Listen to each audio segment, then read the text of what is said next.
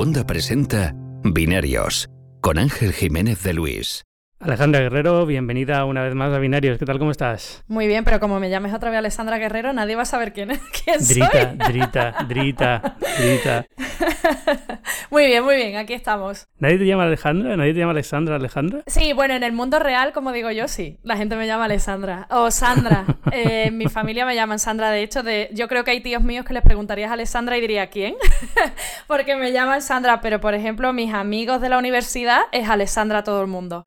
Y luego, eh, mundo de internet, Drita. Tengo ahí tres, tres personalidades distintas. bueno, nos hemos llevado la mejor, así que no hay problema. Ay, ay, ay, ay. ¿Qué tal todo? ¿Cómo ha ido la semana? Ah, estoy destrozada, Ángel. Pero vamos, o sea, me hago mayor, yo lo reconozco de verdad, porque esta feria ha podido conmigo. Estaba, pero, uff, súper saturada. Y mira que cada año es más descafeinada, cada año la información viene antes y estamos preparados para todo, pero, ¡buah! Yo estaba ya deseando volver a casa, la verdad. ¿Sabes? todos los años digo, no nos deberíamos quejar porque al fin y al cabo es una oportunidad muy buena estar donde estábamos y tal. pero luego es verdad que acabas, yo, este año yo creo que para mí ha sido un poco el límite. Yo no podía más, era como, no, aguanto más esta feria, no aguanto más esta feria. Bueno, y tú tienes, bueno, yo por lo que me he enterado has terminado la semana peor todavía que como la empezaste, ¿no? Eh, calla, eso fue un, poco una, una, tontería. Eh, tengo un esguince que uno de los primeros viajes de prensa que hice cuando empezaba a hacer periodismo, esto es en el año 2002, cuando todos estabais en parvulitos, menos yo. Qué exagerado. Eh, estaba en Japón y una noche de estas, de la última noche del viaje, empezamos a beber así a lo, poco, a lo, tonto el saque, el saque, el saque. y ya medio borracho por la calle dando saltos con los periodistas italianos, me hice una torcedura de tobillo. ¿Qué pasa? Era la última noche en Japón. Y una torcedura... No me lo puedo creer. Sí, era una torcedura un poco dura. Digo, da igual, voy a, me vuelvo a España y ya me lo miro ahí cuando llegue. Claro, son 15 horas de vuelo. Más luego eh, llegué destrozado, me fui a la cama, me desperté. Y cuando, para cuando fui al hospital me dijeron, ¿pero cuándo te hiciste esto? hace como 70 y tantas horas. Hace mucho tiempo, hace mucho tiempo. y yo dijeron, pues, pues empieza la cosa mal. Digo, bueno, pues vale. Total, que oh. escayola, eh, tal, pero nunca se curó del todo bien. Y desde entonces, en un año o cada año y medio, cada año me lo voy torciendo y siempre es eh, el, mismo estúpido esguince mal curado y me ha tocado ahora, me ha tocado justo a lo del, del mobile que digo, bueno, me voy a Canarias unos días, ya que estoy en España, aprovecho para ir a ver a, mi familia, me vengo a Canarias y el primer, la primera noche en Canarias me torció el tobillo, con lo cual ni playa. Anda, qué suerte. ¿Pero, ¿Te no, no? No, no, no, solamente una venda, una venda, pero, pero bueno, es una, no puedes mojar el pie, tienes que estar en reposo. Eh, tampoco, no ha sido una torcedura, fue doloroso, porque ahora cada vez que me hago una torcedura me veo las estrellas, pero, pero no fue tampoco nada más de una torcedura. Y bueno, lo, típico, pues pasar por la radiografía y demás, pero bueno, cada vez que me hace una radiografía, el médico se queda media hora mirando la radiografía, me mira y dice, pero tú te has hecho algo antes en este pie, y digo, sí. No, no hay nada que hacer, o sea, ya está.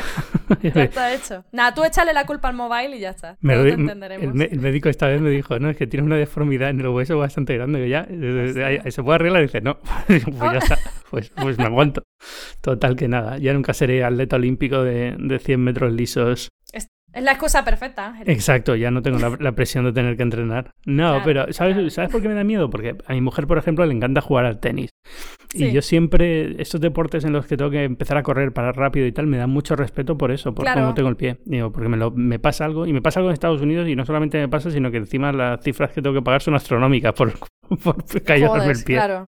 Claro. Sí, es que ese tipo de deportes en los que haces frenadas súper secas, eh, hay mucho movimiento lateral, eh, si tienes un, una lesión de ese tipo, malo. Sí, por eso. Y a partir de ahora solamente el único deporte que voy a hacer es ajedrez y ya está. A ver qué tal, a ver qué tal se me da. Pero bueno. Pero, pero sí, menuda semana. Eh, casi te voy a pedir que empecemos hablando de, aunque sea hace dos semanas, del Galaxy S10, porque al final yo estuve en San Francisco, pero entre que volví a España para el mobile y tal, no me daba tiempo a grabar el programa, con lo cual no he hablado todavía del S10 y ya que viene también el Fold y ya lo encajamos con el mobile y así mucho más fácil. ¿Qué te ha parecido? bueno, estuviste en Londres, ¿no? Eh, no, en Londres ah. no estuve. Yo estuve en Madrid, la presentación que hubo en Madrid, y ya tengo, de hecho, el teléfono lo tengo conmigo. Es cierto que yo no lo estoy probando, lo está probando mi compañero Carlos, así que eh, no te puedo contar unas sensaciones directas mías más allá de una primera toma de contacto, pero bueno, seguro que con eso ya nos da para, para poder hablar un ratito del teléfono. A ver, el teléfono, ah, yo es que creo que ya hemos llegado a un punto que grandes compañías, marcas tipo Samsung, tipo Apple, es tan difícil que nos sorprendan porque han llegado tan alto ya están tan en el tope que es ya estás como esperando. Eh, nos sorprendemos más de marcas pequeñitas o tal que de marcas así. Entonces, claro, la primera sensación cuando veo el teléfono, sí, me gusta, es bonito, eh, tal, se siente bien en la mano, una construcción increíble, de calidad, eh, las características son brutales y tal. Pero dices, ¿qué saco nuevo? ¿Qué mm, ese toquecillo que, que falta, ¿sabes? No, ya yo creo que falta mucho en este tipo de teléfonos y en este tipo de marcas, eh, pero es inevitable y le terminará pasando otras marcas que ahora están un poco en ascenso, llegarán un momento en que llegan a un tope en el que también cada vez exigimos algo que casi es imposible. Bueno, eh, las pantallas flexibles, podríamos decir que es el siguiente gran paso. Sí, ahora hablamos con calma de ellas, pero del, S10, a ver, yo lo veo exactamente igual, ¿no? Al final ha sido una evolución que es un poco la misma segmentación que hizo Apple el año pasado, ¿no? De dos modelos premium y uno un poquito más barato. Sí, exacto. Eh, en vez de un notch tiene la cámara esa frontal que tiene un poquito de pantalla por arriba, pero para lo que tiene te da igual que haya un notch, ¿no? La verdad. Y, no sé, el diseño me gusta mucho, me parece un teléfono muy bueno, casi el, barato me gusta mucho, yo creo, si no fuera porque evidentemente viene con menos prestaciones, eh, sería yo creo el que recomendar.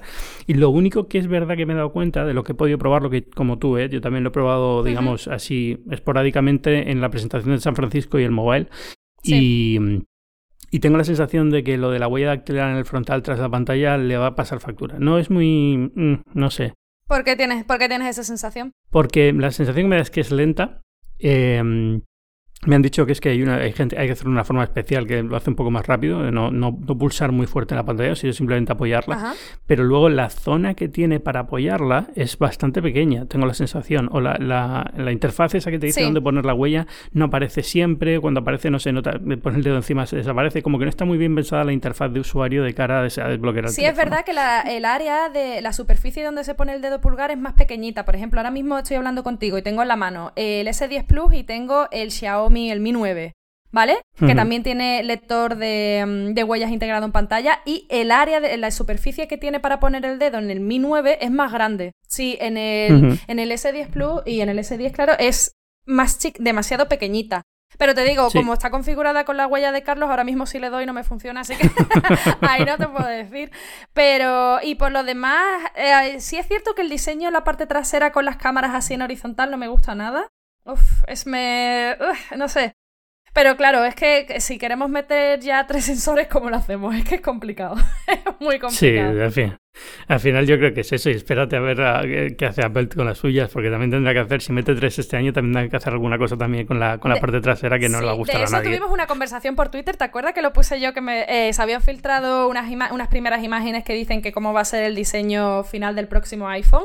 Y decía yo, madre mía, qué horror. Y me decías, pero bueno, ¿y cómo lo hacemos? sí, no, y es que es verdad, sí, sí, sí forma. Ha quedado ya como demasiado. Pero bueno, es, es, el futuro y es lo que viene. Cuando no son tres, son cinco. Ay, Dios, qué horror. Calla, no me hables de Nokia, no me lo recuerdes.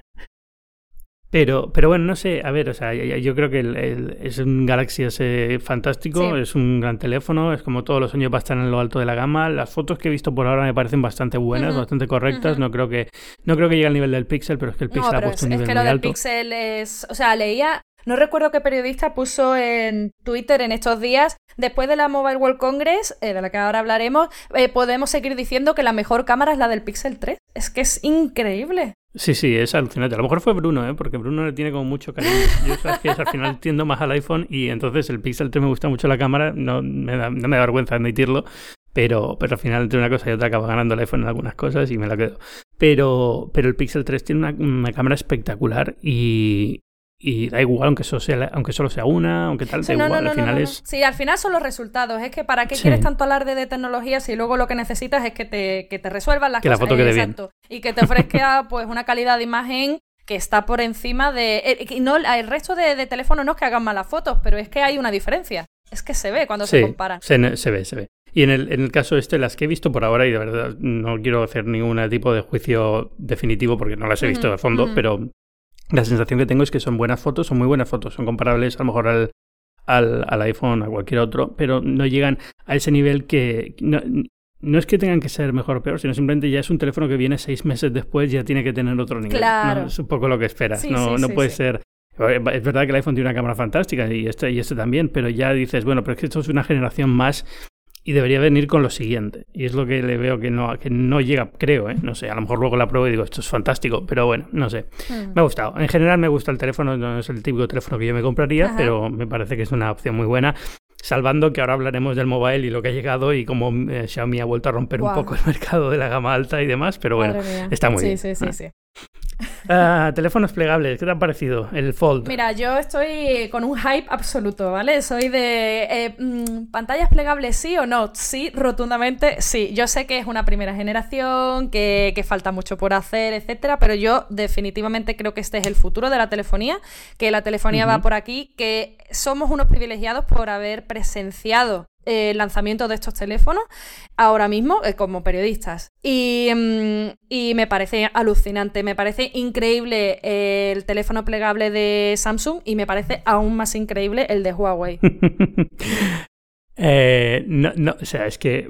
A ver, ¿cómo, cómo lo cómo resumo? A ver. El de, el de, Samsung no lo he visto. Bueno, lo he visto detrás de una bueno, vitrina. Claro, igual que yo, sí, sí, sí.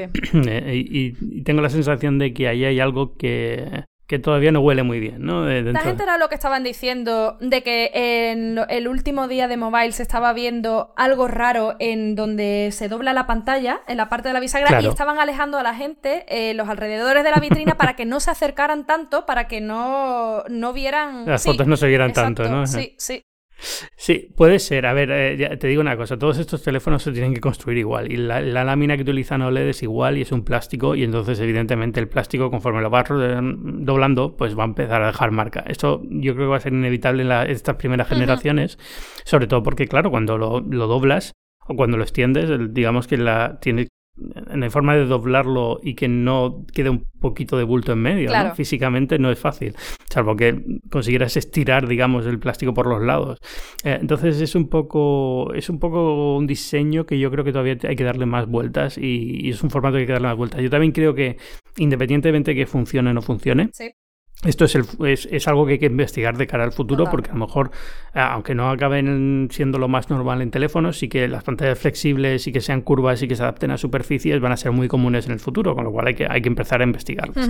Pero no sé, la sensación que me dio es, es, que es una idea al que le falta un hervor. El de Samsung me parece muy bien acabado, pero aún así no, no como para pagar 2.000 no, no, no, por Bueno, a ver, que yo tengo, escúchame, que yo tengo mucho entusiasmo, pero yo no me compré uno de estos ni de loca. No, no, claro, por eso, es que al final es que está bien vale, de acuerdo, pero es que son, son teléfonos bastante caros y yo creo que en, algunos se lo comprará, pero no es lo normal. y, y, luego la, la, sensación que tengo es que el de Huawei y de los otros que hemos visto chinos que son del mismo estilo, eh, fallan un pelín todavía, o sea, que no están como muy bien resueltos. Eh, aquí hay parte de software y también parte de hardware, es decir, los acabados, la calidad del de Samsung creo que es mejor que el de Huawei.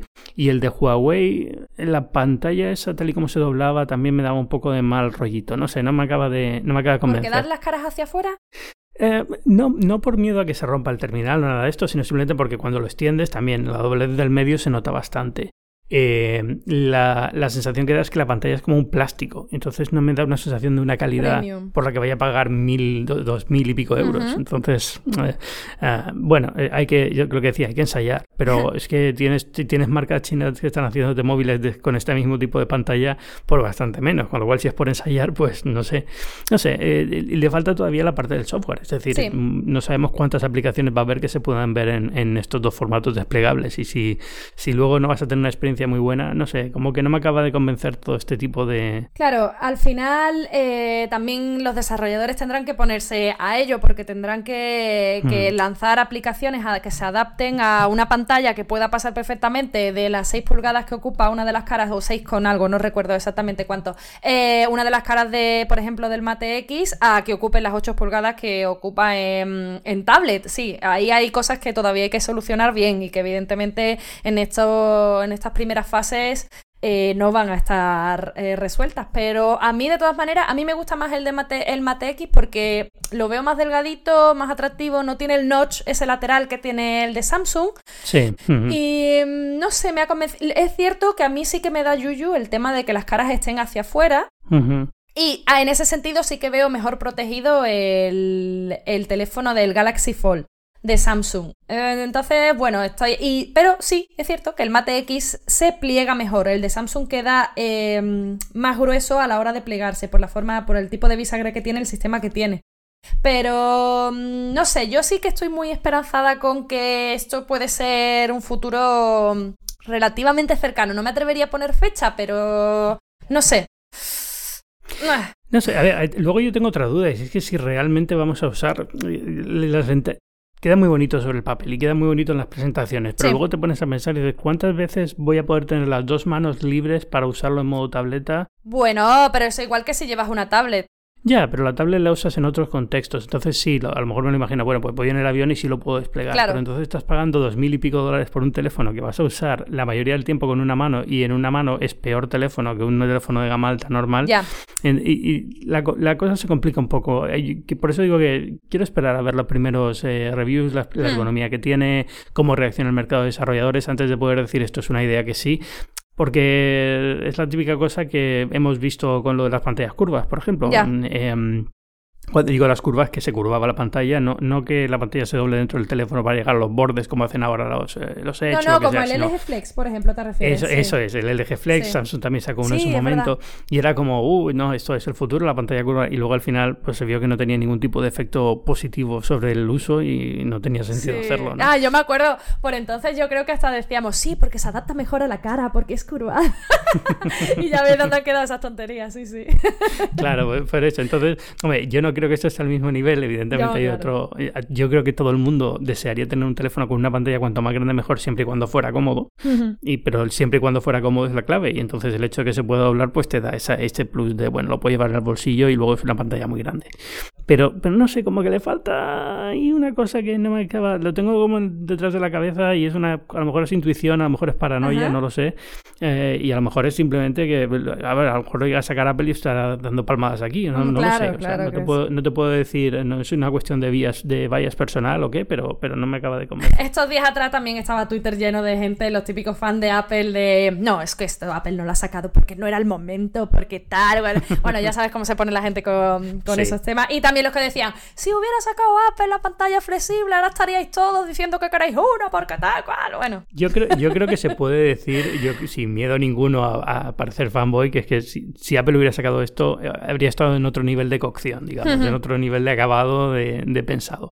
Pero, pero bueno, no quiero decir que eso quiera decir que Apple, sea la única que pueda hacer una cosa y sacarla adelante, porque eh, si algo ha demostrado en los últimos años es que desde China, desde, desde Corea, desde muchísimos sitios se están haciendo cosas muy buenas que Apple no, no, supo ver venir, igual que Apple está haciendo cosas que otros no han sabido ver venir y se está todo el mundo como adaptando y copiando, pero, pero bueno, no, no, creo que se pueda ya eh, decir que la innovación solo viene de una marca. No, no, no, no, no, eso podría ser hace unos años, pero ahora mismo desde luego que no. ¿Y tú crees que Apple va a sacar un, un teléfono flexible? No creo que en los próximos dos o tres años.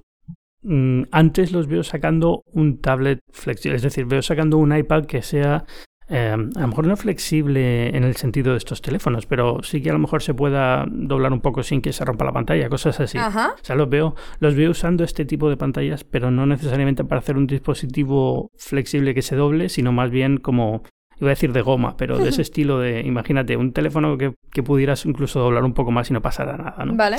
Pero mm, plegable, sí, o sea, yo estoy seguro de que Apple está investigando esto. Hombre, claro. Por supuesto. Sí, sí, sí, eh, y tiene mucha gente dándole vueltas y, y, a lo mejor está en mejores condiciones que Android para hacerlo, ¿no? En cuanto a eh, tiene más soporte de aplicaciones para tablet, para tamaño tablet, tiene mejor estudiado todo el tema de la ergonomía y demás.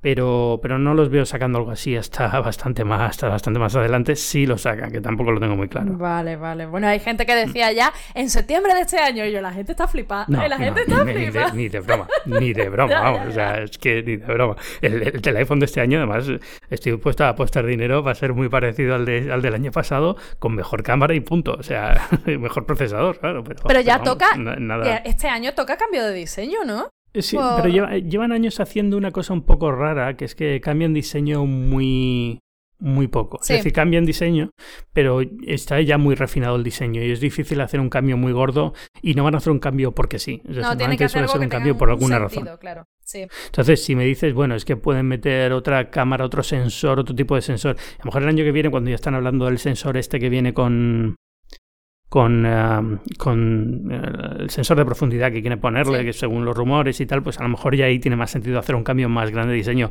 pero tampoco hay mucho más que cambiar diseño, una vez le quitas los marcos y tal, pues también se va quedando un teléfono que tampoco puede evolucionar mucho en forma. Habrá alguna fórmula, imagino. Este año el rumor es que viene con lo mismo que viene el Galaxy S10, que es esto de que puedes eh, usar el teléfono para cargar cosas, ¿no? Como, como carga inalámbrica, para cargar los iPod, los AirPods y tal. Y entonces imagino que habrá algún tipo de diseño en la parte de atrás que cambie un poco, o algún material nuevo, una cosa así, pero ya está. Claro. No veo, no veo un cambio mucho más allá. ¿eh? No, no sé. Yo, vamos, y no creo que lo necesite. El iPhone se ve fantástico. Es lo que hablábamos un poco al principio, de que eh, cuando hablábamos ahora del S10 de Samsung, que llegan ya a un tope que es como. Mm, es que no se le puede sacar más. A algo que ya está muy, muy elaborado. Bueno, bueno, en fin. Bueno, del mobile, ¿qué más me cuentas? ¿Qué te ha parecido interesante? A ver, yo eso, lo más interesante, eh, el tema de las pantallas flexibles, porque me ha alucinado el poder verlas en directo al fin, después de muchos años en los que hemos visto tecnologías de pantallas flexibles, tal, sobre todo en CES, donde se mostraban muchos prototipos, pero no terminaba nunca de llegar y tal. Bueno, pues ver algo ahora eh, plenamente funcional y que me dicen que va a salir en dos meses me parece alucinante. A mí, por, lo menos, me parece de, lo mejor de esta feria. Eh, luego, el 5G me parece un despropósito absoluto. Eh, nos lo han metido hasta todo, todo el rato 5G, 5G, 5G. Aquí Cristiano Amon con la camisetita que me sacó en la, en la conferencia de, de Oppo, que me hizo muchísima gracia porque Cristiano siempre va en camisa, chaqueta y tal cual. Y, y salió ahí con su camiseta súper moderno viva el 5G o yo que sé qué es lo que tenía escrito en, el, en la camiseta. Y, em, pero es que hablar de una tecnología que sigue sin llegar y que todavía no está implementada y, que pretendan vender los teléfonos 100 euros más caros porque sí, tienen la conectividad ahora y el modem este para, para el procesador Snapdragon y tal, cuando no vas a poder hacer uso de él, es que me parece casi un engaño al usuario. Sí, yo creo que la única parte buena de todo esto es que los móviles que están vendiendo 5G son realmente móviles diferenciados del resto de la gama eh, que te tienes que querer comprar porque te interesa esto y al final... Pero no, todos, no todos, Ángel, el Mi Mix 3 5G mm, de, Xiaomi es el Mi Mix 3 pero eh, con el con el modem X50. Ya está, es que no tiene absolutamente. Entonces, a mí eso me parece un engañabobos, por ejemplo. Absoluto. Y te están pidiendo ese en concreto, porque cuando he dicho lo de los 100 euros tenía ese teléfono en mente. Te están pidiendo 100 euros más por ese teléfono para una tecnología que no vas a poder usar. Sí, no, eh, eh, pero esto pasó también en su momento con otro g Al final tienes que tener una serie de teléfonos porque las operadoras tienen que hacer algún tipo de prueba con terminales. Entonces, aunque solo sea por eso, necesitas algo en el mercado. Ahora bien, eh, ¿tiene sentido hoy en día decir que alguien que no tenga 5G va retrasado? No, en, absoluto. Es que no, hay, no va a haber nada de 5G. Y lo que hay de 5G ahora en desarrollo, hasta que no se liberen frecuencias más bajas, de la de 800 y tal, pues son, son aplicaciones muy concretas con un alcance muy limitado, a lo mejor en alta ciudades, en ciudades con en ciudades con alta densidad de población y tal, bueno, vale, pero, pero no vas a poder hacer una cobertura decente, ¿no? Vas a seguir dependiendo de 4G para eso, con lo cual esto es 5G, yo creo que la gente hasta 2020, 2021 nadie debería preocuparse excesivamente por esto, no deja de ser una palabra que las operadoras tienen que vender algo, digamos. Pero es que además llevan haciéndolo años. el año pasado también fue el, mobile del 5G, recuérdalo, y todos aquí hablando de las utilidades y tal. Y, no, me hace gracia porque como no había modem para, para teléfonos hasta este año, 5G em, los años anteriores era siempre como, no, no, lo importante son las aplicaciones industriales y el coche que se que podrás controlar verdad, El coche conectado. Sí, sí, sí, sí. y este año ahora ya hay modem, para teléfonos y todo el mundo hablando de que 5G está a la vuelta de la esquina. Es como, ya. pesados. Eh, eh, en eso me sigue cabreando un poco el mobile, ¿no? O sea, es un show muy, muy excesivamente dependiente de soltar el buzzword de turno y decir esto es el futuro y luego es como pesadez. Y es mentira, claro, sí, un poco de humo, ¿no? Hay un poquillo de humo en el ambiente con el mobile muchas veces. Sí, puede ser. Y eso, a mí eso me ha resultado como súper pesado eso del 5G, pero bueno, sí, es lo que dices, hay que tener algo en el mercado, pero, ah, no sé, sobre todo después de cara al usuario medio que no tiene ni idea y al que le pueden colar un teléfono 5G mañana en el corte inglés y no se enteran, ¿sabes? Es que eso es lo que me preocupa. Bueno, pero yo creo que ese usuario está bastante protegido porque normalmente no suele ser el que vende. a ver, o sea, la, única forma, la única táctica para venderte un teléfono 5G hoy en día, yo creo que sería decirte, bueno, este teléfono vas a tener 5 años, en 5 años iba a haber 5G, y entonces necesitas, pero es que es ridículo. Pues, Esto es una inversión y punto. Exacto, o sea, pero estás hablando de teléfonos ya en nivel del S10 o el iPhone que si te lo piensas a 3, 4 años, pues a lo mejor, pero que para un teléfono de 400 euros no, vas a estar pensando que lo vas a usar dentro de 5 años. Y sobre todo que en 5 años te da igual tener 5G no, porque 4G va a seguir existiendo, no es que tu teléfono vaya a dejar de existir, ¿no? Ah, pero, pero bueno, ah, no sé. Ah, esa me ha cansado mm. un poco. Y por lo demás, eh, bueno, pues como todos los años, en realidad tampoco ah, muchísima gente, muy cansado de un stand a otro. Ha habido algunas cosillas curiosas, como por ejemplo el, el teléfono de Energizer, este, no sé si lo has visto, de 18.000 miliamperios. Pero a, mí esto me parece el ejemplo, perfecto que te viene a decir lo aburrido que estamos. Porque al final no deja de ser una batería extraíble pegada a un teléfono. lo puedes hacer tú con celo en tu casa y en cable. Pero es que ha sido una de las estrellas de la feria. O sea. Claro, pero porque no había otra cosa de la que hablar. Que al final es eso. Es un poco, un poco absurdo. Eso y el estúpido teléfono este pulsera de, de los. Ah, los de Nubia. Los de Nubia, que es como, pero ¿quién se pone eso? Ya, ya, ya, ya. Sí, un poquito horrible eso. Sí, sí, sí, la verdad que sí. bueno, y luego también se ha hablado mucho del Nokia 9 Purview, Exacto, eso te iba a decir. Vamos a cosas que pueden ser relativamente prácticas a medio plazo. A ver, ¿qué, te... ha parecido el teléfono? Eh, a mí un horror porque yo tengo tripofobia. O sea que. o sea, además lo, dije, cuando yo vi las primeras imágenes que se filtraron, dije, esto tiene que ser mentira, seguro. Primero porque me parece horrible. Y, segundo porque decía, Dios mío, a mí esto me da un poco como de repelús. Pero dije, bueno, voy a ver para. Eh, quiero comprobar si efectivamente me produce ese repelús. Y, mm, y fui allí al stand a, verlo porque a la presentación no pude ir. Eh, entonces luego me pasé al stand al día siguiente y lo cogí en la mano y se me pone la piel de gallina. Escribí un artículo sobre eso porque es que hay gente que sufre de eso y en ese teléfono pues te puede dar esa, uh, ese mal rollito. Yo no lo tendría como teléfono personal, ¿qué quieres que te diga solo por eso? Sí, y para los que no sepan lo que es la tripofobia, es el miedo a ver muchos ojos. Sí, bueno, sí, sí, agujeritos pequeños siguiendo un patrón. puede ser miedo o también puede ser como sensación de ansiedad o nerviosismo. A mí no me provoca miedo. A mí lo que me provoca es eh, como ansiedad y, y me ha llegado, incluso hay imágenes que me han llegado a producir náuseas. O sea, eh, ganas de vomitar. Eh, y, una, y una cosa de, que no me puedo quitar la imagen de la cabeza en mucho rato. Y no soy una persona rarita ni nada, ¿vale? Le pasa a mucha gente. Todos somos raros. bueno, en el fondo un poquito, sí. Y más en esta, en esta profesión, creo. Por eso.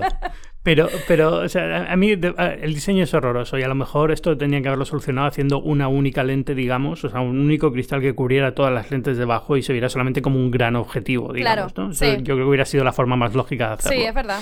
Pero, pero el teléfono en sí, lo de la foto, a mí me parece interesante. Lo que pasa es que no está muy bien resuelto. ¿eh? O sea, lo estuve probando en, el stand de Nokia y bueno, el software que tienen no es definitivo. Me dijeron, evidentemente, me dijeron esto va a ser diferente y tal.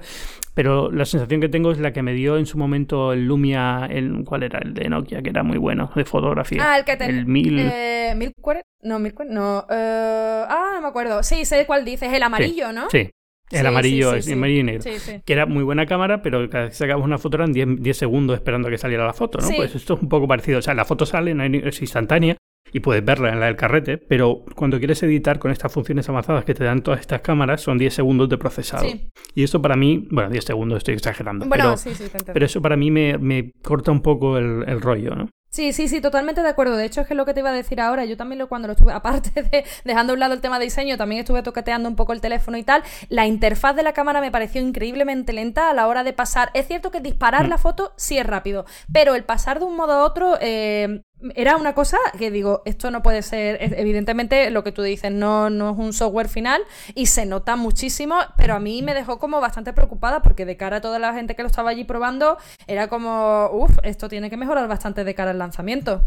Sí, y no sé si lo van a mejorar o no. no, sé, eh, me dijeron que sí, que está todo en, proceso de, desarrollo todavía y que la versión final será mucho más rápida, pero eh, me queda la duda, ¿no? Me queda la duda de hasta qué punto confiaría en Nokia para ser la, la empresa que llegue a dar con el modelo perfecto de software, hardware, integración para ese tipo mm. de cosas. Y me cuesta, me, lo veo a Google, lo veo haciéndolo, a Apple lo veo haciéndolo, a Samsung lo veo haciéndolo, a Huawei lo veo haciéndolo, pero a Nokia me cuesta un poco más yo creo que tiene una estrategia fantástica. Es decir, Nokia lo está haciendo muy bien, a pesar de que han tenido un final de año como todos los fabricantes hmm. de telefonía un poco duro. Eh, lo están haciendo muy bien. O sea, están consiguiendo poner terminales que son bastante competentes, mm, decentes de precio, no son los más baratos, pero bueno, son bastante decentes de precio. Y, tienen buenas prestaciones y buen diseño. Tienen un software que están actualizando mucho más rápido que la mayoría de fabricantes. o sea, que lo están haciendo bien. Pero, pero casi lo hacían mejor cuando se van estos teléfonos más de gama media o más clásicos o, con la tontería esta del teléfono barato de Nokia que sacan cada año uno nuevo de, la clásico. Y, y, cuando se han ido a lo grande a los teléfonos súper caros a la gama alta no acaba de encajar del todo todavía. Sí cojean un poco. Lo que pasa bueno se aprovechan también de lo que es la marca Nokia creo el, resurgir de la marca Nokia esa simpatía que le tenemos a, a, eso a ese logo y tal y yo creo que eso también lo, lo terminan aprovechando un poco a su favor mejor, pero sí, a la hora de llegar a la gama alta no terminan de apretar. Es cierto que también es que la gama alta está a un nivel ahora mismo de exigencia, de competencia, que es muy complicado colarse ahí. Y con el tema este de las cámaras de... No sé, es que no termino de verlo ni... ¿De verdad tú crees que va a ser 100%? O sea, que el usuario medio va a sacarle partido o algo porque... es que... a ver, no, o sea, es, como lo de, es como si hace tres años me dices, ¿de verdad las dos cámaras el usuario medio va a salir partido? A lo mejor no. Bueno, pero, al final ha acabado siendo lo pues normal, ¿no? Entonces esto es un poco, si consigues que todos estos sensores estén ocultos de alguna forma un poco más lógica, el software funciona bien eh, y el precio acompaña, pues a la gente, al final lo que la gente quiere es sacar una foto. Hmm. Entonces eh, todo lo que ayuda a sacar mejores fotos va a funcionar bien. Eh, pero bueno, es como todo, esto es una primera vez, es una cosa muy experimental y no va a llegar todo el mundo y, ya veremos si evoluciona. Pero yo creo que sí, o sea, lo que sí vamos a ver es más fabricantes arriesgándose a hacer cosas raras con las cámaras, como Nokia ahora, como Oppo, que presentó el zoom este, que realmente es el mismo zoom del año pasado, pero bueno, el de... me hace gracia porque era el mismo del año pasado, y lo que han hecho es rebajar el gran angular para que sea 10 aumentos en vez de 5, pero realmente es el mismo zoom. Claro, lo que pasa es que el año pasado empezaba en, 30 y tantos milímetros y llegaba hasta donde llegaba con 5, y ahora como empieza en 16 milímetros o llega a 160, pues un 10 aumentos. Es como, bueno, ya, pero no porque el zoom sea mejor, si el zoom es el mismo. Ya, ya, estos, estos chinos, estos chinos. Sí, no, pero me hace gracia. Digo, bueno, pues vale, está bien, quiero decir que es perfectamente válido y oye, yo creo que está haciendo una cosa curiosa, ¿no? Pero, pero bueno. Sí, sí, sí. No, de hecho la la, presentación de esta gente fue un pelín descafeinada porque finalmente solo presentaron esto, este sistema que ni tan siquiera lo presentaron en un teléfono, que es lo que yo esperaba. Yo esperaba un teléfono nuevo que llevara ese sistema fotográfico con eh, zoom óptico de 10 aumentos y al final lo que han hecho es mostrar eh, un teléfono tipo en su stand para que tú pudieras probar el zoom y para de contar y luego teléfono con 5G, pero no han presentado nada más. De hecho, no sé si has visto que esta semana Oppo ha tenido que emitir un comunicado, eh, seguramente te llegaría a ti también, en el que decían eh, como que se disculpa, eh, la tecnología de flexible, de pantalla flexible, están trabajando en ella, pero todavía no la tenían lista, por eso no la habían presentado. O sea, excusándose un poco y pidiendo disculpas a la gente por no haber presentado su pantalla flexible. Bueno, es que estaba el, ejecutivo de Oppo enseñándola en el mobile. O sea, había un teléfono de Oppo con pantalla flexible. ¿Pero eso ha sido en el mobile? Sí, sí, pero no lo tenía en el stand, era el propio ejecutivo de Oppo enseñándolo. Entonces el, comunicado ha sido un poco la forma de decir es que no está preparado todavía. A ver, eh, vamos a ser 100% sinceros. Todos estos teléfonos flexibles son el mismo teléfono. Es decir, es, lo mismo los de Rolly, el, el, Pi, el Pi Rolly Flex, no sé cómo se llama ahora, ¿no? El, el Pi Pi, no sé cómo se llama el teléfono. Sí, no, sé cuál dices, es que no me acuerdo yo el nombre tampoco, pero el sí. Primero, el primero que fue de pantalla flexible, digamos que salió a finales del año pasado y que nadie se lo esperaba de una marca china que no conoce nadie, ¿no? Y... Em, y la, la, cuestión es que todo esto viene de la misma fábrica de Shenzhen. O sea, al final no deja de ser el mismo modelo de preproducción que dan a los fabricantes para que luego los fabricantes digan, bueno, yo lo quiero de otra forma, lo quiero con este diseño, lo quiero con, con, estos colores, con este acabado, con este tipo de bisagra. O sea, luego los fabricantes van customizándolo y es lo que sacan. Pero digamos que el modelo de referencia es el que tienen todos y entonces es el que tienen todos los baratos. Hmm. Luego Huawei lo lleva un poquito más allá, evidentemente, porque tiene más recursos, puede hacer otras cosas. Eh, Samsung ha ido por otra parte completamente diferente, pero bueno, en general, todos los que estabas viendo de marcas así medio desconocidas, es el mismo teléfono, exactamente el mismo. Entonces es como, bueno, vale, lo tiene, pero lo tiene como lo tienen todos los fabricantes de, móviles de la zona, que tienen el modelo de referencia, que lo van enseñando y ya está, pero todavía no tienen nada, nada definitivo. Y es por eso el, correo, pero vamos, eh, que, que, sí, que estas cosas no son difíciles. Todo el mundo piensa que, es que realmente requiere un nivel de pericia y al final no. la industria móvil está muy enfocada al proveedor original, que es una fábrica de Shenzhen que hace millones de unidades para todo el mundo y luego la gente la va customizando. Vamos, que, que, como te descuide, mañana saco yo el Dritaflex también, ¿sabes? Pues, pues a lo mejor puedes. así funcionaban los de Bellotafón y mira, llegaron lejos. Es verdad, es verdad, me lo voy a pensar. Me lo voy a pensar. no, pero, pero lo piensas y dices, bueno, es que realmente hay cosas que son bastante eh, evidentes, ¿no? De cómo funciona la telefonía móvil. y luego, que, no estoy quitándole mérito a nadie, es decir, eh, las empresas de telefonía móvil eh, meten muchísimo trabajo en personalizar, en desarrollar e incluso llevar más allá de lo que les permiten los proveedores los terminales. Es decir, yo estoy diciendo que los de Huawei sean iguales que los de Oppo, ni mucho menos. al final, Huawei pone muchísimo dinero, muchísimo trabajo en hacer sus teléfonos de forma que sean únicos y realmente de ellos y con innovaciones propias. Pero, pero que al final esto es lo que ves, ¿no? Al final es... Eh, por eso todo el mundo tiene un teléfono flexible ese año, porque da la casualidad de que una fábrica en, Shenzhen ya puede fabricarlos y está mandando modelos de referencia a todo el mundo. Sí, sí, sí, sí. sí. Eh, eh, no sé, a ver, em, todo el mundo acabará sacando un teléfono flexible. Sí. Yo mm, me fío más de las empresas que son un poco prudentes con esto y no se lanzan ya de sobre la marcha. ya, un poco que a, ver si van perfeccionando el tema antes de lanzarse como, como parecía que estamos nosotros y lo tenemos, sí. Exacto. Sí, sí, eh, Xiaomi. Eh, a ver, Xiaomi tiene, lanzó, bueno, anunció, mejor dicho, la versión internacional del Mi 9 y la verdad que me parece un telefonazo eh, por el precio que tiene. Mm, es, alucinante, es, que no se puede dar más por menos, creo yo. Es, es, increíble. Un teléfono muy redondo. Lo, único que yo le acusaría, ahora mismo yo estoy terminando el análisis del equipo, todavía me falta probar cosas y tal, pero eh, ahora mismo la única sensación o lo que más me chirría es el tema de la batería. Anda un poquito cortito de batería. Sí, os he visto a varios que lo estáis probando, yo lo estoy probando, pero he visto, os he visto a varios contándolo. Yo lo estuve viendo ahí en la feria, me pareció redondo, fantásticamente bien montado, todo perfecto, pero, pero bueno, es lógico, también estás pagando 499 euros. Mm por algo que el resto del mundo te está vendiendo por mil y pico. O sea que al final en algún lado tiene que recordar. Sí, sí, sí, sí, es lo único así que te diría, pero claro, vengo mal acostumbrada porque estuve probando antes el Honor View 20, que tiene una batería muy buena y que podría competir un poco en el mismo nivel que, este Mi 9, por ejemplo. Y oh, ahora me encuentro con esto, y como que lo que digo, me he mal acostumbrado mucho a una duración larga. El Mate 20 Pro también tiene una batería súper extensa, que también lo estuve, ya hace más tiempo que lo estuve probando este pero que son baterías que ahora como que no, no me contenta cualquier cosa, ¿sabes? Y entonces... Ah, ahora lo veo yo que no me. que me falta un poco ahí, me falta un poquito ahí. Ahora mismo sería lo, último que, que achacaría. Cierto, tampoco. Tema de cámaras. Oye, bueno, pues está muy bien, pero tampoco es ni mucho menos. exactamente. Eh, estás pagando justo, posiblemente, por lo que. Estás obteniendo, mejor dicho, justo por lo que estás pagando, creo yo. Pero vamos, pero está muy bien. Totalmente. O sea, es un muy buen terminal que yo recomendaría a la mayoría de la gente. Me lo has quitado de la boca, eso mismo. Es un teléfono que recomendaría a muchísima gente. No recomendaría, pues, a alguien que le dé súper importancia al tema fotográfico, por ejemplo. Pero a todo, todo el resto de la población mundial le recomendaría el Mi 9 por un precio tan bueno. Es que lo de Xiaomi es un, un locurón, vamos, lo que están haciendo. Ya, lo que no sé es cómo van a aguantar, porque no tiene sentido. Exacto, sí, sí, sí, sí. Bueno, y el tema de las bombillas, ahora han sacado bombillas inteligentes a 19,90 también. Es que, o sea, dentro de nada... ¿Pero 19,90 una bombilla un pack de tres o cómo Una bombilla.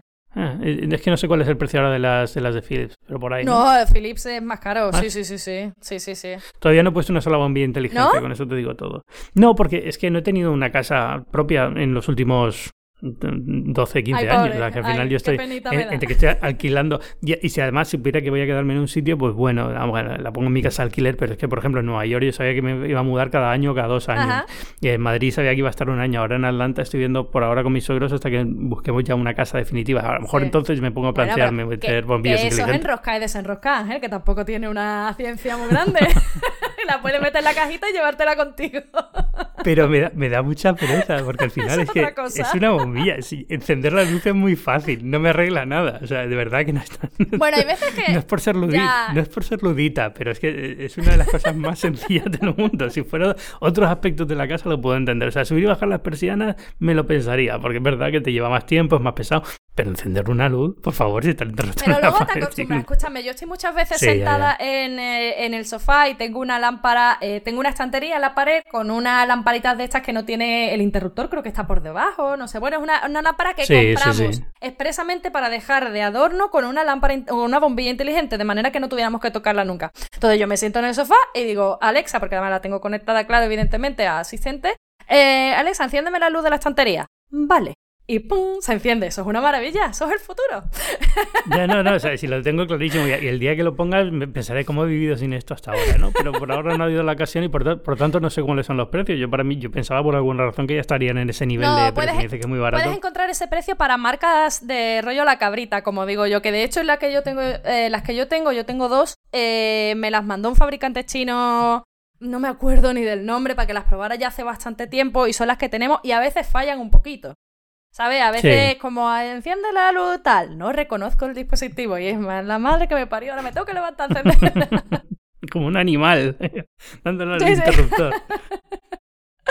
de piedra. Pero bueno, pero. Y eh, entonces, eso, hay rangos que sí que eh, son bastante baratos, pero luego hay otras de marcas así más reconocidas, como las de Philips, que son súper famosas, que sí tienen un precio más elevado. Y ahí es donde Xiaomi creo que va a pinchar más. Sí, no, eh, a ver, todo lo que vende Xiaomi como marca Xiaomi a un precio aceptablemente barato, aunque no sea equiparablemente barato, que suele serlo, sino simplemente sabiendo que es algo que cuesta menos de 40 euros o de 30 hmm. euros, la gente le da igual, porque al final es un precio que te puedes permitir fácilmente. En plan, me lo voy a comprar a ver qué pasa. exacto. Entonces, eh, pues, van a vender como churros, evidentemente, igual que han vendido monopatines como churros, igual que han vendido casi todo lo que venden, lo venden como churros, ¿no? Bolígrafos, lo que quieran vender.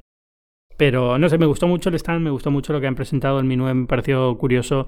Eh, una presentación muy tradicional. Tampoco están intentando eso, ser la supermarca que viene con el, supermóvil flexible antes que nadie. Lo tienen muy claro cuál es su papel, lo hacen bien. igual, que, eh, igual que igual que OnePlus, eh, por ejemplo, también, que me parece que lo hacen igual de bien. es como bueno. Mm. Sabemos dónde vamos y a qué queremos vender, lo tenemos claro y vamos a por todas ahí. Sí. Eso es. Mm. Totalmente. Y no sé, así del mobile, otra cosa que tenía por aquí. ¿Sony? ¿Qué te parecen los teléfonos de Sony? Muy bien, o sea, eh, el problema que tiene Sony es el de siempre, es que eh, les va a costar mucho vender, pero, pero son muy buenos teléfonos. O sea, yo creo que el, salto a la pantalla esta de 21 novenos es muy buena idea. Sí. El teléfono queda bien en la mano, no me pareció especialmente incómodo, sé que queda un poco alto, ¿no? Es verdad Eso es lo que me da miedo a mí, el tema de la altura del teléfono. Sí, porque es muy cómodo, porque es estrechito y en la mano es bastante cómodo, pero me da miedo no llegar, eh, o sea, no, no sentirme cómoda. No, no es tanto, evidentemente no llego, pero no sentirme cómoda eh, a la hora de, hmm. manejarlo con una mano. Sí, y, curiosamente, eh, eh, lo decía creo que José Jacas el otro día en Twitter, Android no está muy bien preparado para este tipo de teléfonos porque el reachability no funciona igual de bien que en el iPhone, ¿no? que aprietas tu PC y te baja la parte de arriba de la pantalla, todo eso no está muy bien implementado y entonces me da un poco de miedo. El teléfono en sí me encanta y la, lo que han hecho de vídeo, por ejemplo, ah, la, aplicación esta de vídeo que han sacado está muy chula, está muy muy bien. Algo, cinema, eh, ah, cinema, Sí, algo de cinema. Bueno, sí, sí, sí, mm. está chulísima. Sí, sí, es la verdad que sí. Y, grabas, grabas con una calidad muy buena, con colorimetría ya integrada que te hace un color decente. O sea, al final son, son cosas que se agradecen. Que, que vale que es una aplicación que la puedes descargar, que millones de aplicaciones de grabar vídeo con buena calidad, pero se agradece que esté todo integrado. La pantalla me parece que se ve espectacularmente bien. Son muy buenos teléfonos. y los los Xperia 10, que son los que están ya disponibles, el Xperia 1 es el tope de gama, llegará un poco más tarde, eh, los 10 no tienen un precio especialmente alto. O sea, me parece que está muy, muy equilibrado para lo que suele ser Sony. te lo iba a decir ahora mismo. A mí el Xperia 1 me ha gustado mucho. Eh, tengo la duda que, te comentaba de con la pantalla, que eso es algo, bueno, saldremos de, dudas cuando podamos analizarlo. Y, pero me ha sorprendido también mucho la gama media, eh, tanto por la calidad de producto, que sí es cierto que las gamas medias de Sony siempre han rendido bastante bien. Los que eran antes los compacts eran teléfonos muy pudientes y que, que molaban bastante. Estos nuevos Xperia 10 Plus me gustan mucho y sobre todo me ha sorprendido mucho el precio porque lo esperaba más alto. Y me ha gustado que hayan ajustado ahí las tuercas porque creo que ahí pueden tener un margen bueno para, para que la gente se anime. Sí, si negocian bien con operadora y tal, yo creo que puede salir muy bien. Y las cámaras me han gustado mucho, ¿eh? Cuando he visto las fotos y tal, me parece que están bastante... Que Sony siempre tenía algunos problemas con cámara de, calidad y de compresión y tal. Lo de, lo de Sony es increíble. Sony, o sea, que son los fabricantes número uno en hacer los sensores, en que les dan los sensores al resto y luego no son capaces de implementarlo correctamente en sus propios teléfonos. Bueno, pues eso, eso te da una idea de, lo, de que una cámara es mucho más que el sensor, ¿no? que realmente hay muchísimo trabajo detrás y que hay que dedicarle mucho tiempo. Y muchas veces le dedican tiempo, pero luego la sensibilidad que tienen en Japón es diferente a la europea. Al final son muchas tonterías de estas que acaban pasando factura y que han pasado factura históricamente. Ahora yo creo que ya lo están corrigiendo bastante. Por ejemplo, en el balances de color y tal, Sony pensaba que lo estaba haciendo muy bien porque en Japón la gente reaccionaba muy bien, pero luego el resto del mundo no le gustaba cómo hacían, ¿no? Entonces son esas tonterías que hay que ir cuidando mucho y, aprendes a base de darte golpes. Pero yo creo que lo están haciendo mejor y esto, les digo, el Xperia 1 me ha parecido un teléfono fantástico. El, el 10 también, el, el, el, X3, que es un poco el más barato que han sacado con, con procesador Mediatek, ese yo creo que va a ser el más pesado de todos, ¿no? Pero, sí, sí, sí. Pero son, buenos móviles y me han gustado, ¿no? Pero te iba a preguntar sobre el HoloLens 2. ¿Pudiste probarlo? No, no lo he podido probar. Es que no me ha dado tiempo, Ángel. Es que son tontas cosas y nosotros somos dos, que es que no te da tiempo a llegar a todo. Cuéntame, por favor. Eh, muy bien, o sea, el, eh, quitando que tuve que hacer tres horas de cola para probarlo, ah, porque no, estaba, era horroroso. Tenían cuatro, demos y, claro, todo el mundo que hay en el móvil, imagínate, ¿no? Y además cada demo son 20 minutos, pues tienes que ponerte el cacharro, tienen que Claro, sí, sí, sí, em, sí. Entonces fueron dos horas, pero mira, mereció la pena. Yo había probado el 1 y las dos principales críticas que tenía del 1 es que el, el, área dentro de la imagen que puede ser virtual, digamos, donde puedes ver objetos virtuales era muy pequeña. Cierto es, yo he probado el 1, eh, lo he probado en una demo el año pasado, el anterior, no me acuerdo, hace tiempo, y es algo que esa sensación la tuve, que era mm. como me faltaba imagen. Sí, porque cuando tienes un objeto un poco grande, en cuanto mueves un poco esto, se te va por la esa, es como desaparece la mitad del objeto, porque ya no hay pantalla virtual, ¿no? Entonces es un poco como incómodo. Lo han ampliado al doble, que el doble parece que es mucho, pero luego lo piensas y realmente en una superficie, el doble de superficie no es especialmente linealmente muy grande, todo lo cual es, hombre, sigue habiendo un caso de estos que se tu campo de visión es más grande que la imagen que puede crear, pero es mucho mejor y es mucho más útil. Y, luego es más ligero, que esa es la otra parte, que el ah, casco pesaba bastante y ahora es mucho más fácil de calibrar, mucho más ligero, mucho más eh, responde mucho mejor. Me, gustó mucho, probé una demo de una de un asistente médico y bastante bien. Puedo, puedo ver las aplicaciones eh, profesionales que puede tener, porque al final Microsoft lo que ha dicho es esto va para profesional, o sea, no vamos a, intentar el mercado de, consumo porque todavía no está listo. Pero yo creo que lo están haciendo bastante bien y y esta segunda generación mucho, mucho mejor. Mm, interesante. Oh, qué rabia no verlo, pero es que no da tiempo. Si es que al final vamos como pollos sin cabeza por la feria. Sí, y, era, y ya te digo, era muy, muy complicado conseguirlo porque tenías que estar esperando mucho tiempo, que siempre tienes que hacer otras cosas, tienes que escribir, tienes que tal. Yo fui a la primera hora de la mañana y ahora si fueron dos horas y pico, con lo cual imagínate. Em, hombre, mm, lo vas a probar, si no ahora en la siguiente de Microsoft. al final esto va a estar durante un año o dos años dando vueltas por ahí, lo, lo vas probando. Está muy bien, ya te digo, había una, durante el tiempo que esperabas hasta que te dejaban entrar en la demo, pero ya tenías las gafas calibradas, eh, podías jugar con una especie de, mm, ¿cómo se llama? Un colibrí virtual. Que se ponía, se apoyaba en tu mano y jugabas por ahí, era como muy bonito, o sea, estaba muy chulo.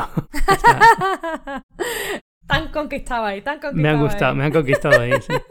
Han conquistado. No, está bien, bien organizado, bien pensado, o sea, bien diseñado, bien pensado. O sea, la evolución que necesitaba yo creo para dar la imagen de esto es un producto del que, de verdad creemos que va a llegar a algún sitio, que todavía necesita trabajo, que no es para consumidor final, pero que todavía ya puede tener aplicaciones comerciales y queremos desarrollarlo. Es cierto que la primera generación estaba ya como un poco olvidada, ¿no? Era como, parecía que se había quedado un poco en cajón ahí de, ah, bueno, no, no sé. Yo al menos tenía esa sensación.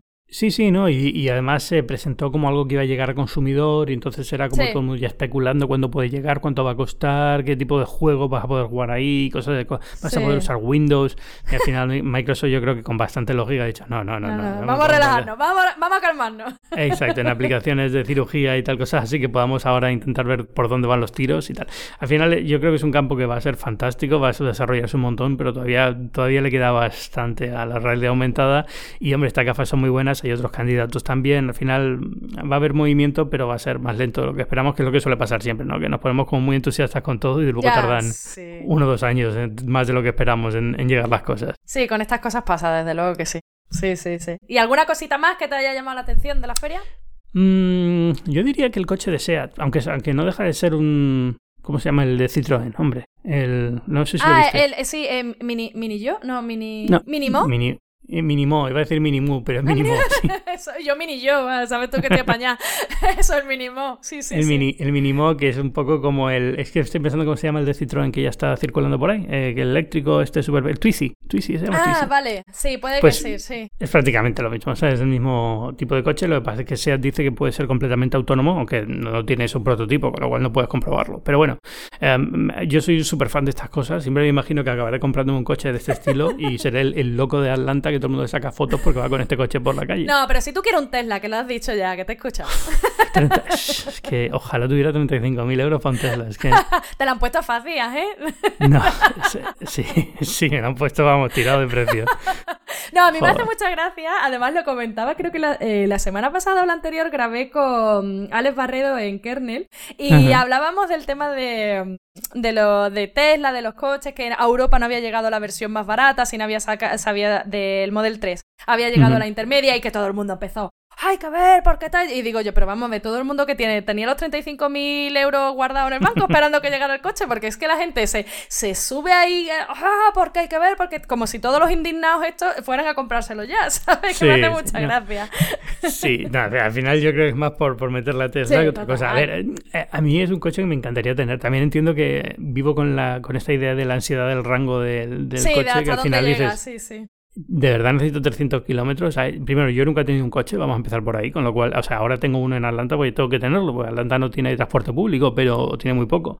pero, pero realmente yo no es que sea especialmente dado a tener un coche, no me, no, no me resultan tampoco tan atractivos. O sea, me gusta un coche cuando alquilo coches, cuando alquilo coches cuando voy de viaje y tal, pues si me dan uno mejor que otro, pues lo noto y me gusta, ¿no? Que sea mejor, pero, no, me vuelven loco. no, no me vuelven loco y, y, no me importa coger un coche de medio. O sea, no tengo ningún tipo de crisis de ansiedad por no tener un Audi y tener un Honda. vale.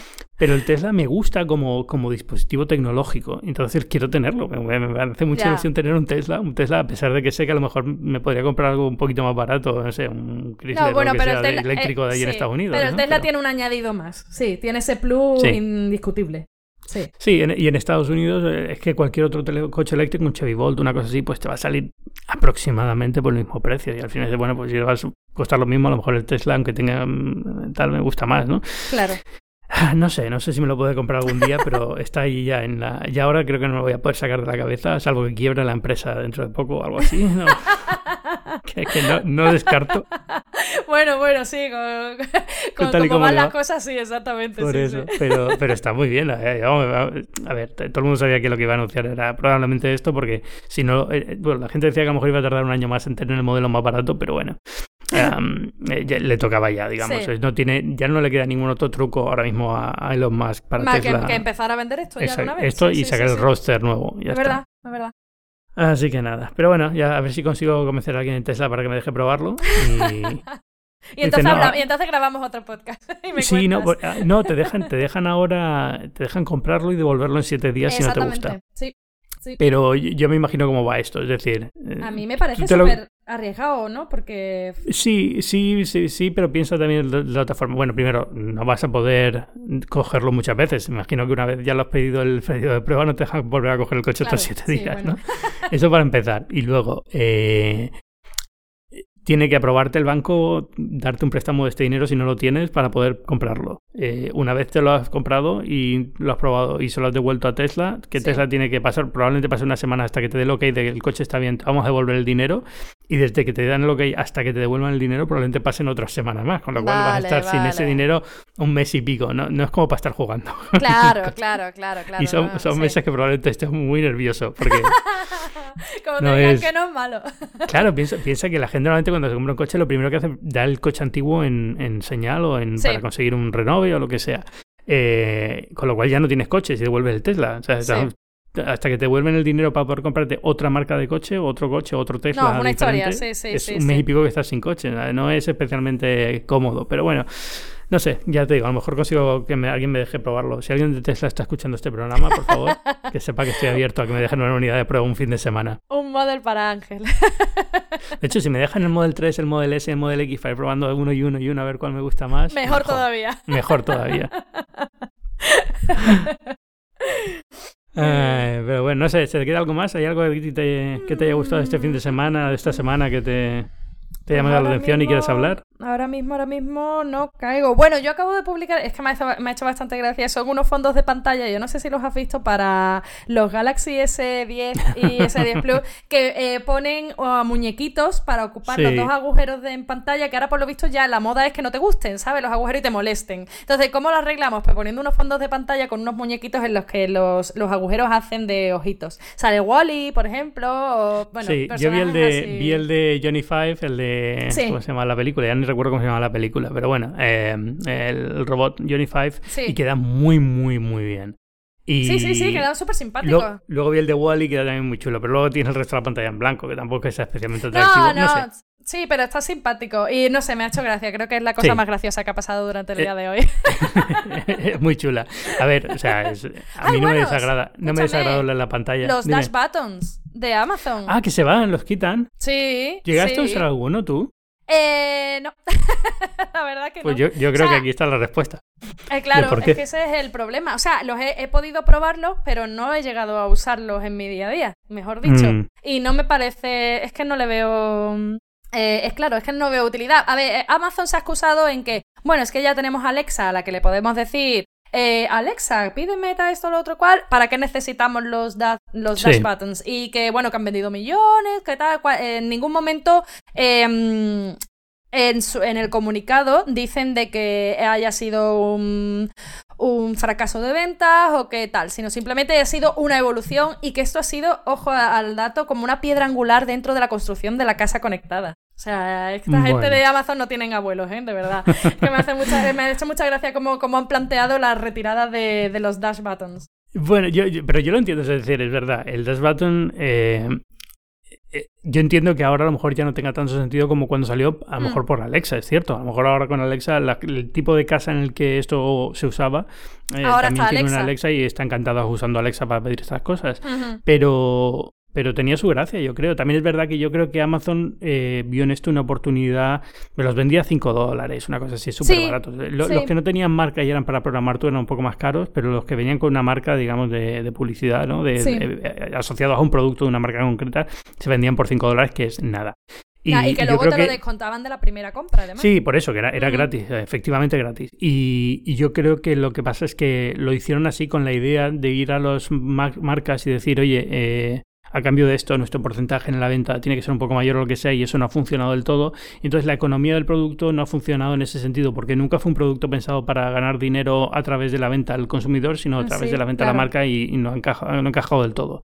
Con lo cual, bueno, pues mira, tampoco creo que nadie lo eche de menos. Eh, claro. que, el, que, lo que, lo tuviera y hubiera hecho de, de eso una, un hábito, a lo mejor le fastidia un poco, pero a mí siempre me ha parecido un poco como los experimentos estos de los, con los monitos, ¿no? Que les ponen un botón para la comida y lo van apretando y me daba un poco de repelús pensar en eso. no tuviste ninguno entonces, ¿no?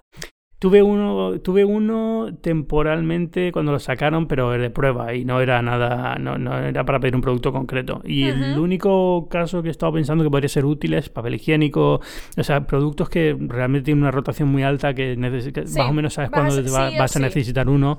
Eh, puedes calcular cuándo vas a necesitar uno. Por ejemplo, el café, si lo vas a comprar por cantidades industriales y ya sabes, ya se te está acabando el detergente, pues bueno, puede ser.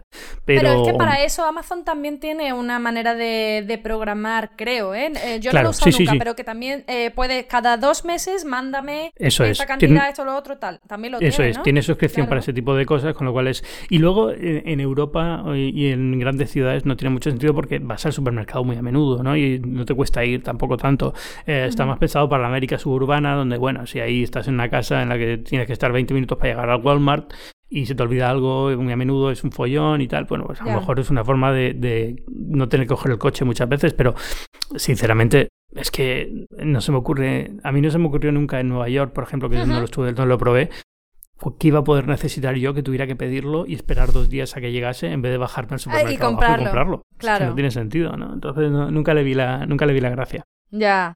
Pero yo creo que a lo mejor es eso, porque cuando eres soltero y vives en una ciudad, pues a lo mejor no, pero si tienes una familia y vives en el suburbio, a lo mejor sí encaja mejor en la forma de hacer las cosas, no sé. Claro. Sí, puede ser. Sí, puede que tengas razón en eso, sí, sí, sí. Pero vamos, que lo veo perfectamente lógico que digan ya no tiene sentido porque Alexa te puede pedir. Pues la verdad es que sí. O sea, al final, si puedes decirle a Alexa, cómprame café, pues. ¿Para qué te vas a levantar a dar eso? Es como el interruptor de la luz.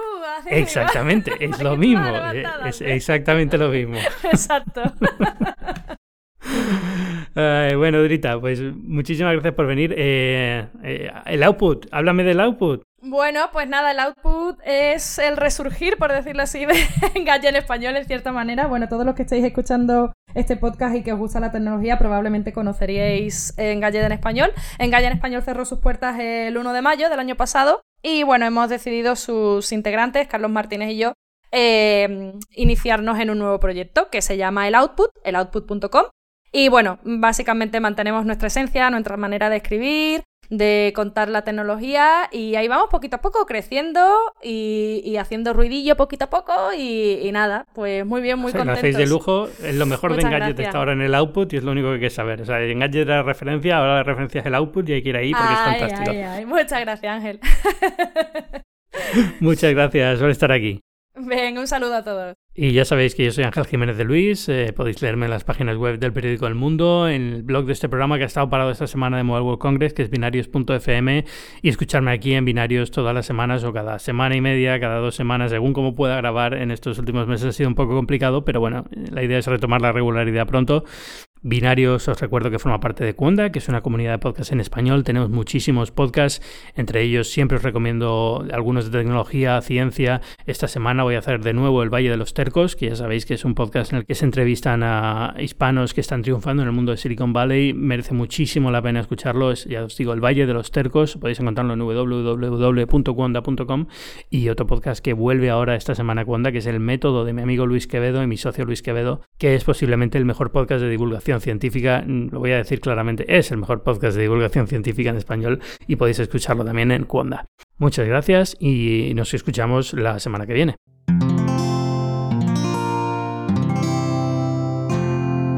Puedes escuchar más capítulos de este podcast y de todos los que pertenecen a la comunidad Cuonda en cuonda.com.